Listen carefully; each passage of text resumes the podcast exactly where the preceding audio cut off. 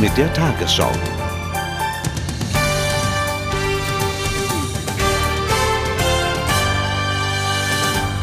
Guten Abend, meine Damen und Herren. Bei der Afghanistan-Konferenz auf dem Petersberg ist nach fünftägigen Beratungen ein Abschluss in greifbare Nähe gerückt.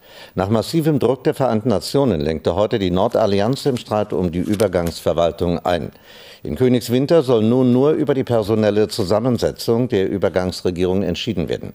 Konferenzteilnehmer schlossen nicht aus, dass sich die Verhandlungen noch bis Montag hinziehen. Sie wollen Frieden und Demokratie für Afghanistan und am Petersberg steigt der Optimismus, dass man endlich kurz vor einer einvernehmlichen Lösung ist. Kameras waren heute unerwünscht, aber nach massivem internationalen Druck stimmte Chefunterhändler Kanuni von der Nordallianz einem Kompromiss des UNO-Sonderbeauftragten zu.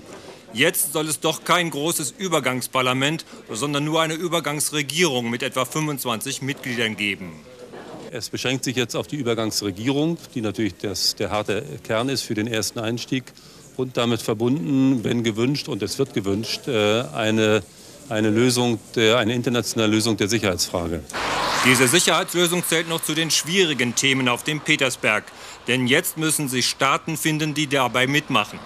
Ob dazu auch Deutschland gehört, ist offen. Es heißt, dass äh, die äh, drei Delegationen, die nicht schon in Kabul sind, äh, sich vorstellen, dass für die Arbeit dort eine Absicherung durch eine internationale Friedenstruppe erforderlich ist und die darum eingerichtet werden muss für den Zeitpunkt des Antritts der Übergangsregierung. Ein weiteres schwieriges Thema bleibt auch die Frage, welche Rolle der 87-jährige Ex-König in dieser Übergangsregierung in Kabul spielen soll. Zwar wird voraussichtlich bis spät in die Nacht weiterverhandelt werden, aber die Zeichen hier stehen auf Erfolg. Und wenn es dazu kommen sollte, dann will auch Bundeskanzler Schröder hier zum Abschluss zeremoniell auf den Petersberg kommen. In Afghanistan hat die US-Luftwaffe heute noch einmal ihren Druck auf die Taliban verstärkt. Kampfjets flogen massive Angriffe auf deren letzte Hochburg Kandahar und auf Stellungen bei Jalalabad. Nach unbestätigten Berichten soll dort ein Bergdorf zerstört worden sein. Augenzeugen berichteten von bis zu 200 Toten. Im Süden beteiligen sich jetzt anscheinend auch paschtunische Milizen an den Gefechten. Die Verhandlungen über eine Ampelkoalition in Berlin sind überraschend ausgesetzt worden. Grund dafür sind Differenzen zwischen der FDP und den Bündnisgrünen. Diese legten eine Liste mit sechs Punkten vor, die sie für unverhandelbar erklärten. Daraufhin brach die FDP die Gespräche ab. Der regierende Bürgermeister Wowereit rief beide Parteien auf, die Verhandlungen fortzusetzen.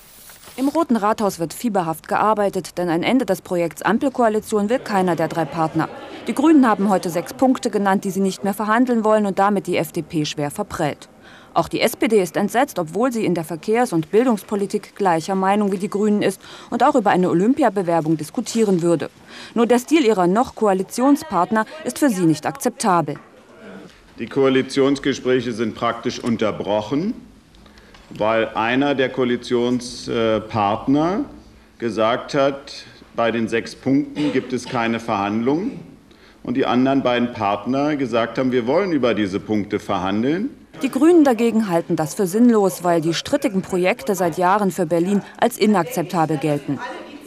Das haben wir gehalten und halte ich weiterhin für einen Akt der Ehrlichkeit, weil Verhandlungen sind ja kein Spiel sondern auch wenn sie manchmal spielerisch vielleicht werden, aber sie sind äh, hartes, ein hartes Geschäft und es geht auch darum, dass diese Stadt möglichst schnell eine stabile Regierung hat. Die FDP erwartet nun von der SPD, dass sie Initiative ergreift. Dass wir verhandeln können über alles im Sinne eines Kompromisses oder dass diese Verhandlungen nicht stattfinden. Der regierende Bürgermeister hat also eine lange Nacht vor sich und hofft auf einen Neuanfang morgen früh. Bei Protesten gegen eine Demonstration der rechtsextremen NPD ist es in Berlin zu schweren Ausschreitungen gekommen. Dabei wurden mehrere Polizisten und Demonstranten verletzt. Die Polizei hielt die rund 5000 Teilnehmer der Gegenkundgebung von den knapp 3500 Rechtsextremisten getrennt. Deren Aufmarsch richtete sich gegen die neu eröffnete Ausstellung über Verbrechen der deutschen Wehrmacht im Zweiten Weltkrieg. Schwere Ausschreitungen hat es am Rande des NPD-Aufmarsches gegeben. Gegen Demonstranten und Polizei lieferten sich zum Teil heftige Auseinandersetzungen. 4000 Sicherheitskräfte versuchten, Gegendemonstranten und Rechtsextreme auseinanderzuhalten. Entgegen ursprünglicher Planungen führte der Demonstrationsweg nicht durch das jüdisch geprägte Scheunenviertel und an der Synagoge vorbei. Die Route war nach Protesten aus dem In- und Ausland geändert worden. Um die Kostenexplosion bei den Arzneimitteln zu dämpfen, empfiehlt der Sachverständigenrat für das Gesundheitswesen weitreichende Reformen. Nach Presseberichten sollen die Patienten keine festen Beträge mehr zuzahlen, sondern einen prozentualen Anteil der Medikamentenpreise. Dadurch würde ein Anreiz entstehen, günstigere Präparate zu wählen. Außerdem soll der Versandhandel mit Arzneimitteln erlaubt werden. Einen Tag nach der Haushaltsdebatte im Bundestag hat Finanzminister Eichel noch einmal den Vorwurf zurückgewiesen, er habe eine zu optimistische Wirtschaftsprognose zugrunde gelegt. Der gestern verabschiedete Etat basiert auf einem erwarteten Wirtschaftswachstum von 1,25 Prozent. Parallel dazu hatte Eichel aber bei der Berechnung für den EU-Stabilitätsbericht nur 0,7 Prozent angenommen. Hans Eichel in der Defensive. Er will die Dinge zurechtrücken. Von Haushaltsbetrug könne nicht die Rede sein. Das Zahlenwerk für den Haushalt 2002 entstehe nach der Steuerschätzung im November. Erst einige Wochen später das für den Stabilitätsbericht und der sei mittelfristig angelegt. Im Übrigen seien alle Prognosen unsicher. Deswegen muss der Finanzminister alternative Szenarien durchrechnen lassen, damit er immer weiß, in welchem Korridor er sich bewegt und den Haushalt zu halten hat. Das wird nicht einfacher im nächsten Jahr gewiss. Aber es ist uns dieses Jahr bei einem Wachstumsverlust von 2% gelungen, den Haushalt in vernünftigen Bahnen zu halten. Und wir wollen weiter alles daran setzen, dass wir nicht in neue Schulden ausweichen. Auf Bund, Länder und Gemeinden könnten dann höhere Schulden zukommen, wenn die Wirtschaft im nächsten Jahr langsamer wächst als im Haushalt veranschlagt. Entspannend könnten ein niedriger Ölpreis und gesunkene Kapitalkosten wirken. Die Opposition erneuert ihre Kritik an Eichel. Ich habe ihn selbst in der Bundestagsdebatte gefragt, ob er andere Zahlen kennt, geringeres Wachstum annehmen muss. Er ist darauf nicht eingegangen und ich empfinde das schon als eine Verhöhnung des Parlaments. Die Wirtschaftsweisen gehen im nächsten Jahr nur von einem Wachstum von 0,7 Prozent aus und nicht wie die Regierung im Haushalt von 1,25 Prozent. Im Streit um die Zuwanderungspolitik haben sich mehrere CDU-Politiker gegen die Schwesterpartei CSU gestellt. Der saarländische Ministerpräsident Müller warf Teilen der Bayerischen Union eine Blockadehaltung vor. Auch Parteivize Rüttgers und der frühere CDU-Vorsitzende Schäuble warnten davor, aus parteitaktischen Gründen einen Kompromiss mit der Bundesregierung zu verhindern. Bestandteil einer solchen Einigung müsse es aber sein, die Zuwanderung zu begrenzen. 16 Monate nach dem Untergang des russischen Atom-U-Bootes Kursk ist der Kommandant der Nordmeerflotte Popov abgelöst worden. Auch sein Stabschef wurde degradiert. Als Grund wurden gravierende Fehler bei der Manöverorganisation angegeben. Das Unglück der Kursk wurde aber nicht ausdrücklich erwähnt. Taiwan steht nach der heutigen Parlamentswahl vor einem historischen Machtwechsel. Die nationalistische Kuomintang-Partei verlor zum ersten Mal seit 52 Jahren, also seit der Trennung der Inselrepublik von der Volksrepublik China, ihre Mehrheit. Stärkste Kraft im Parlament wurde die Demokratische Fortschrittspartei von Präsident Chen. Sie muss sich aber Koalitionspartner suchen. Losglück für die deutsche Fußballnationalmannschaft. Bei der Weltmeisterschaft im kommenden Jahr wird die Elf von Teamchef Völler in der Vorrunde gegen Saudi-Arabien, Irland und Kamerun spielen. Das ergab die Auslosung in der südkoreanischen Stadt Busan. Alle deutschen Vorrundenspiele werden in Japan ausgetragen. Der eine deutsche Teamchef war sichtlich zufrieden, auch schon vor der Auslosung des letzten Gruppengegners. Together with Germany, Saudi Arabia, Republic of Ireland, Kameruns Teamchef, der andere Deutsche, Winfried Schäfer. Kein Grund zur Überheblichkeit für Kollege Völler. Also das ist ganz, ganz schwer, ganz gefährlich gegen Kamerun. Irland hat, war in der Qualifikation gegen, gegen die Niederlande, gegen Holland und hat die hinter sich gelassen. Äh, Saudi-Arabien ist dann etwas, etwas unbekannterer. Aber auch das ist bei so einer WM immer äh, ein bisschen gefährlich. Aber klar, ich will natürlich nicht meckern, es hätte schlimmer kommen können, aber es ist trotzdem gefährlich. Das Weiterkommen in der Gruppe E ist für beide deutschen Trainer durchaus möglich. Erwartet wird es von ihnen in Deutschland und Kamerun sicher gleichermaßen. Am 15. Spieltag der Fußball-Bundesliga hat Bayer Leverkusen die erste Niederlage der Saison kassiert. Der Tabellenführer verlor heute sein Auswärtsspiel bei Werder Bremen. Kein Nebel im Weserstadion, sondern freie Sicht auf viel Theater. Schiri Kessler aus Sicht der Leverkusener, der Buhmann. Siebenmal gelb und einmal rot für Jens Nowotny. Der Kapitän schon verwarnt musste gehen, nachdem er Werders Stürmer Ilton hier zu Fall brachte. Nationalspieler Bernd Schneider schoss Leverkusen in Hälfte 1 in Führung. Machte dann aber im direkten Gegenzug auch den entscheidenden Fehler, der Marco Bode sein insgesamt 98. Tor für Werder Bremen ermöglichte. Bode löste damit Rudi Völler als Rekordtorschützen ab.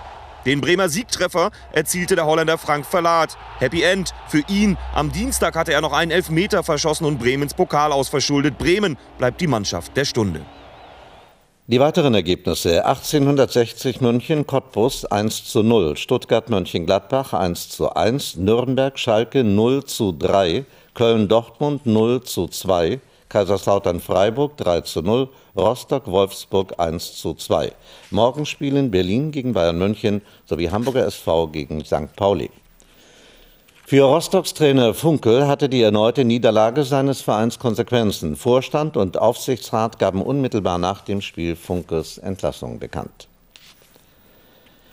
Die japanische Kronprinzessin Masako hat ein Mädchen zur Welt gebracht. Die Bevölkerung feierte den Nachwuchs, auch wenn die Thronfolge in der übernächsten Generation noch unklar bleibt. Die Hofgesetze erlauben nur Männer auf dem Thron. Wären Japans Zeitungen immer so begehrt, die Verleger könnten sich freuen. Tokio Innenstadt, Blitzausgabe. Kronprinzessin Masako hat eine Tochter geboren. Ich glaube, über einen Jungen hätten sich viele mehr gefreut, sagt nicht nur sie, aber mir ist es auch so recht. Am Vorabend wird Masako zum Hofkrankenhaus gebracht. Der Druck auf sie, endlich den ersehnten Thronfolger zur Welt zu bringen, ist enorm. Neben ihr der Kronprinz. Bei der Geburt selbst wird er nicht dabei sein. Dann die offizielle Mitteilung. Um 14.43 Uhr wurde eine kaiserliche Prinzessin geboren. Ob der Sprecher einen Sohn freudiger angekündigt hätte, wird die Welt nie erfahren. Umfragen zufolge ist die große Mehrheit der Japaner aber dafür, in der Erbfolge nun eine Ausnahme zu machen. Auf lange Sicht könnte das Mädchen so der größere Segen sein, denn der Druck, der bisher auf Masako lastete, könnte nun auf Japans Monarchisten übergehen damit sie einer Reform des Thronfolgegesetzes zustimmen und damit im sittenstrengen Hofamt wieder mal ein bisschen frischen Wind zulassen. Die Lottozahlen 2, 10, 33, 37, 40, 41. Zusatzzahl 38. Superzahl 3. Die Gewinnzahl im Spiel 77, 1, 3, 2, 0, 3, 8, 0. Die Gewinnzahl der Lotterie Super 6, 0, 2, 9, 0, 6, 3. Diese Angaben sind wie immer ohne Gewähr. Und nun die Wettervorhersage für morgen Sonntag, den 2. Dezember.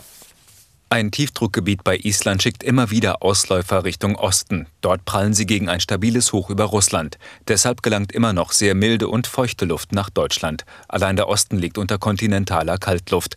Über der Ägäis und der Türkei regnet es kräftig. Sonne scheint meist nur über dem westlichen Mittelmeer. Heute Nacht liegt fast das ganze Land wieder unter Wolken. Nur im äußersten Westen regnet es nicht mehr und im Osten ist es weitgehend klar. Das Regengebiet zwischen westlicher Ostsee und Bodensee kommt tagsüber kaum voran. Der Regen lässt am Tag aber nach. Im Osten löst sich der Frühnebel auf und macht Platz für die Sonne. Der Wind weht meist schwach aus unterschiedlichen Richtungen. Heute Nacht liegen die Temperaturen zwischen 10 und 3 Grad unter Wolken, nur im Osten gibt es Frost bis minus 4 Grad.